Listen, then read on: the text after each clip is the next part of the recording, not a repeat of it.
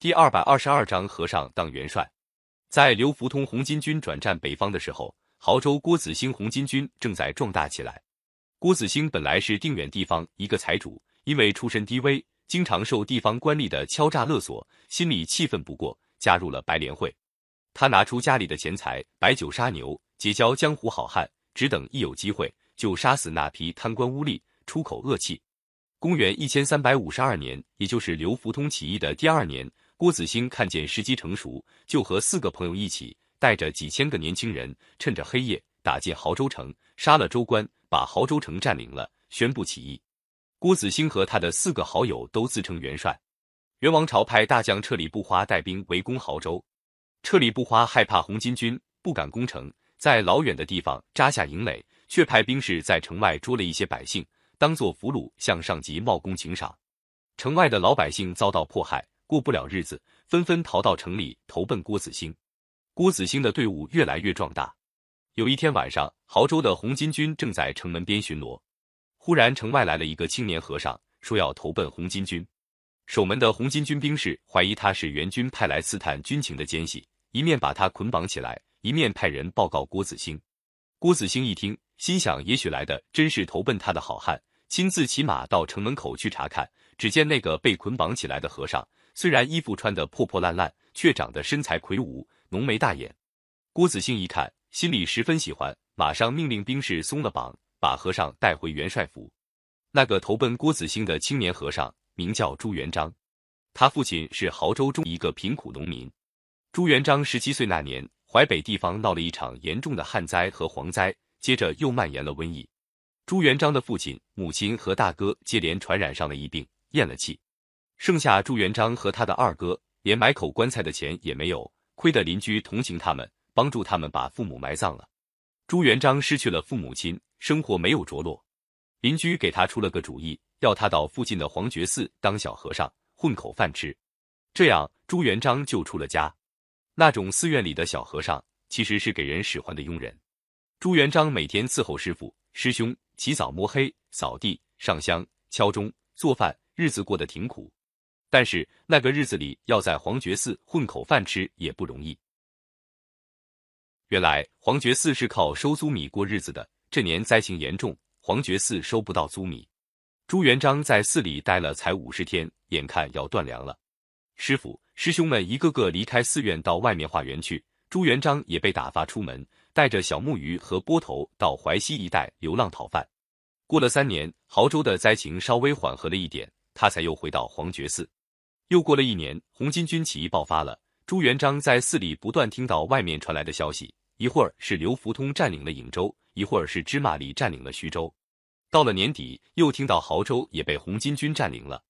朱元璋早就听到弥勒佛要下凡救世的传说，现在又听到红巾军到处起兵，援兵节节败退，心里想：穷人出头的日子到了，就离开黄觉寺，到亳州来投奔郭子兴。郭子兴跟朱元璋一谈话，发觉他口齿伶俐。十分赏识，马上叫他脱下和尚的袈裟，换上兵士服装，把他留在身边当个亲兵长。朱元璋参加起义军以后，马上表现出他的才能。他打仗勇敢，又有计谋。郭子兴把他当作心腹看待，出去打仗总要先跟他商量。在起义兵士中，朱元璋的声望渐渐提高了。郭子兴有个好朋友姓马，在郭子兴起兵那年病死。马公临死的时候，把他的孤女托给郭子兴照顾。郭子兴把女孩带回家里，交给妻子张夫人抚养，把她当做自己的亲生女儿一样。郭子兴一直想给她选个好女婿，这一回见朱元璋是个人才，就跟张夫人商量，要把马公的女儿嫁给朱元璋。张夫人一听也十分赞成，这样黄觉寺的小和尚就做了郭元帅的女婿，地位也不同了。在起义军中，大家都称他朱公子。亳州的红巾军里，连郭子兴在内，共有五个元帅。五个人平起平坐，不分高低，谁也管不了谁。除郭子兴外，另外四个元帅都有点江湖气，不讲纪律。郭子兴渐渐看不惯他们，他们也嫌着郭子兴。日子一久，矛盾越来越深，四个人就合在一起排挤郭子兴。有一次，郭子兴差点被他们害死，亏得朱元璋得到消息，把郭子兴救了出来。朱元璋发现起义军的几个将帅胸襟狭窄，在他们手下干事。成不了什么气候，就回到老家招兵买马。他少年时候的伙伴徐达、汤和，听说朱元璋做了红巾军的将领，都来投奔。不到十天，就招募了七百人。后来又袭击元军，招降了一批元军。朱元璋得了大批生力军，整顿纪律，加紧训练，把手下的军队训练成一支战斗力很强的队伍，声势大振。定远有个文人李善长，是个很有计谋的人，也来找朱元璋。朱元璋知道他很有学问，就留他在起义军里当谋士。有一次，朱元璋问李善长说：“现在全国到处都在打仗，什么时候才能太平呢？”李善长说：“秦朝末年也这样大乱过。”